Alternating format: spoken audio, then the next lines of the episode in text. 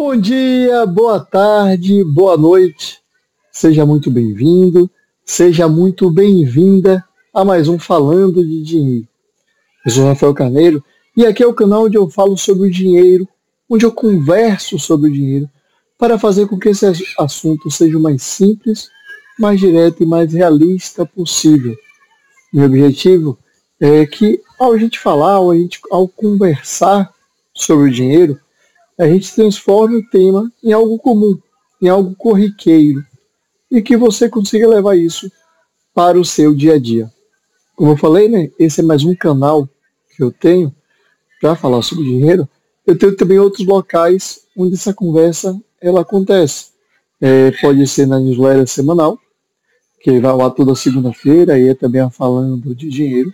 Vou deixar o link, o link na descrição aqui ou pode ser por minhas redes sociais, tanto no Twitter quanto no Instagram, Rafa B. Carneiro, Rafa com PH, tudo junto, Rafa B. Carneiro. Eu te convido a se aproximar, a, a se, se enturmar nesse bate-papo.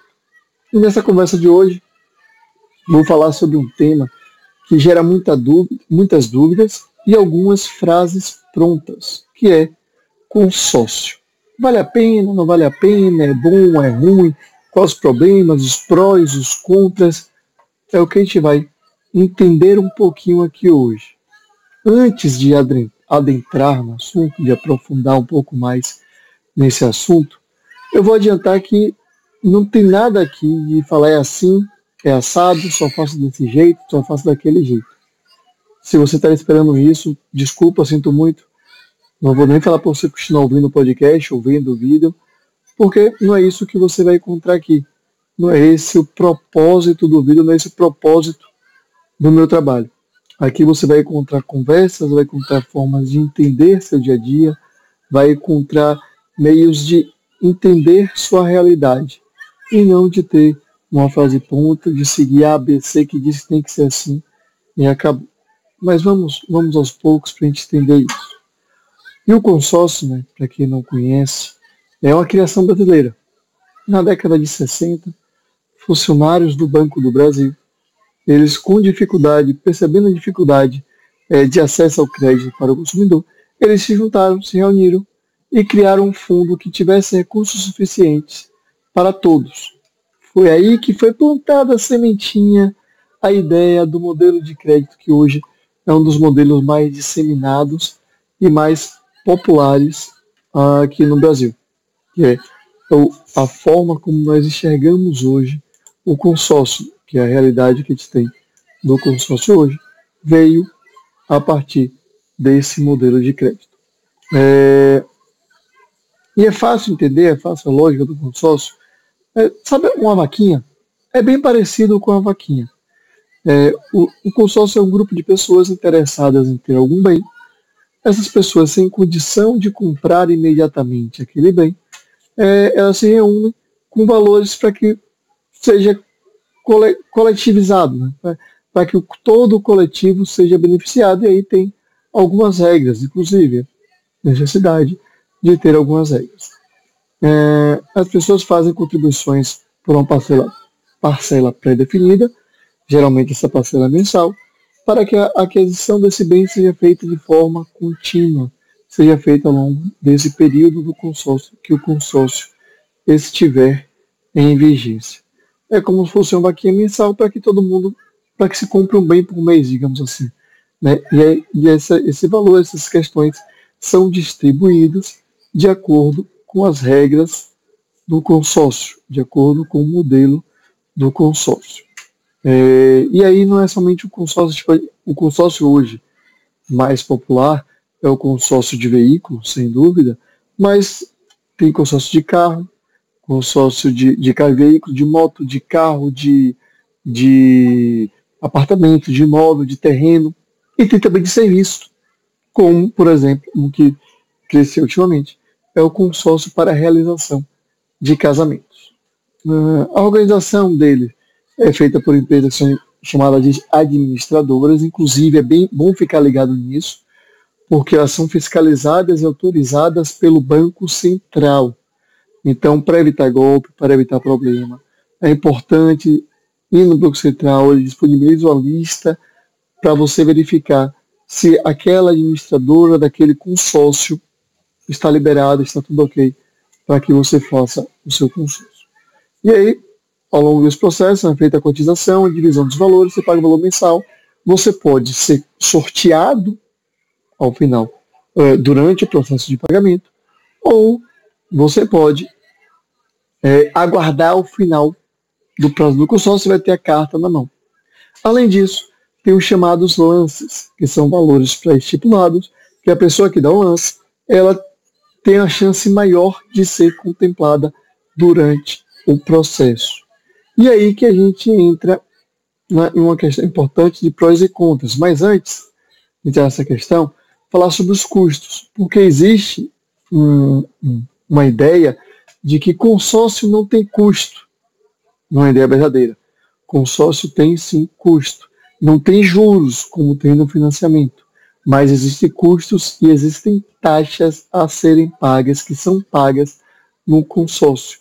Você não está colocando sua parcela de 400, aquela parcela, por exemplo, de 400, vai toda para, você, para o seu montante final. Não é isso. Existem taxas, existem custos que devem ser levados em consideração. Não são custos fixos, esses custos vão variar de consórcio para consórcio, de administradora para administradora. É importante ficar atento e comparar para ver se vale a pena em relação ao financiamento ou não.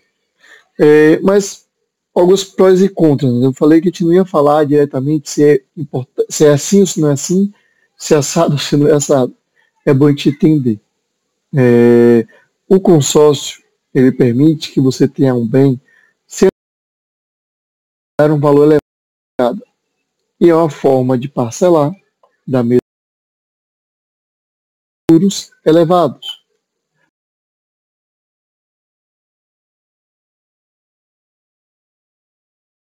Melhor para quem já tem um montante elevado, um montante alto, para dar de lance. Por quê? É, quando você tem um valor alto para dar de lance, você vai, você vai conseguir ter o bem rápido, não vai e a maior, menor, desculpa, pagar um valor do que você pagar. Então você se livra de pagar um valor por causa dos juros, só se tendo um bem rápido.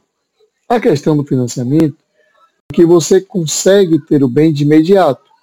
No consórcio, para você ter o bem rápido, você vai depender de sua sorte ou da possibilidade de um montante elevado para dar, no, dar um lance e receber logo. E aí a gente deve avaliar também a questão do consórcio de imóvel. Por exemplo, se você não tem um valor elevado para dar de, de, de lance, você vai depender de sua sorte. Mas enquanto você depende da sorte, você não tem acesso ao imóvel. E aí, ou você vai continuar morando na casa dos pais, ou você vai continuar morando no aluguel que você está, ou você vai continuar morando onde você mora, mora pagando seu financiamento. Você vai ter dois custos. O custo atual que você já tem, mais o do, o do consórcio. Você mora de aluguel, por exemplo. Ter aluguel, parcela do consórcio, até ser contemplado. Aí você vai ter que custo lá do, do consórcio, do financiamento do, da carta, da forma que você adotar.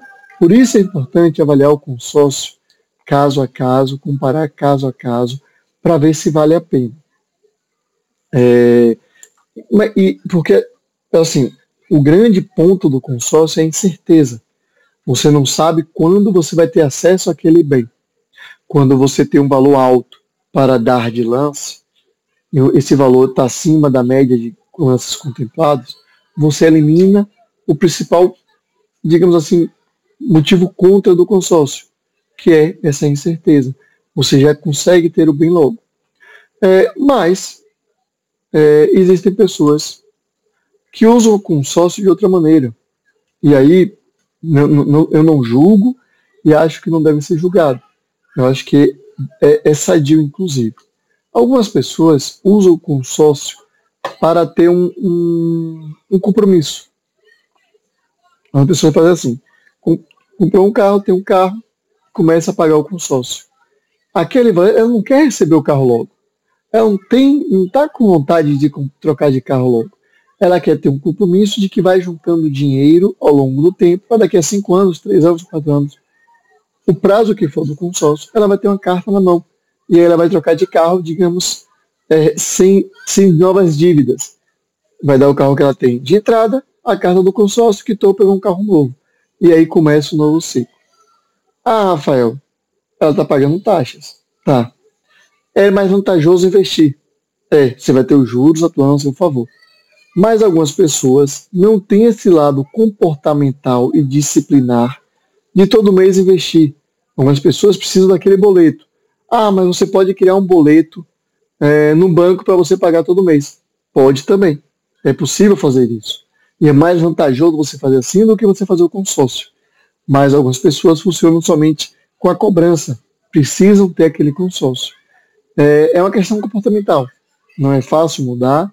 É, é, entendo acho que para algumas pessoas funciona assim, mas você tem que avaliar. Eu posso adaptar isso para um console, para um investimento, para uma conta que ao invés de eu pagar, eu vou receber os juros. Você pode, pode adaptar para você tranquilo. Faz mais, é mais vantajoso que você faça isso. É mais tranquilo que você faça isso. É, então, é, a gente tem que avaliar caso a caso a gente tem que ponderar caso a caso, porque não é algo pronto.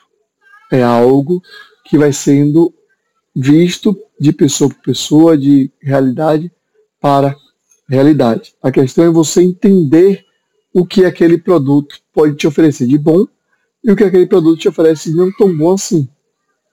É, espero que com esse episódio de hoje vocês possam ter tido esse entendimento do, do, do consórcio.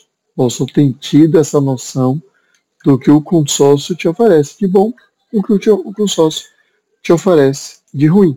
E se ficou alguma dúvida, se tem, uh, quer tirar alguma dúvida, quer ponderar, quer debater, conversar comigo, manda uma mensagem lá para minhas redes sociais, tanto no Twitter quanto no Instagram. Rafa B. Carneiro, que a gente bate um papo. Tranquilo? Muito obrigado a todo mundo que acompanhou até aqui e até semana que vem com mais um Falando de Dinheiro.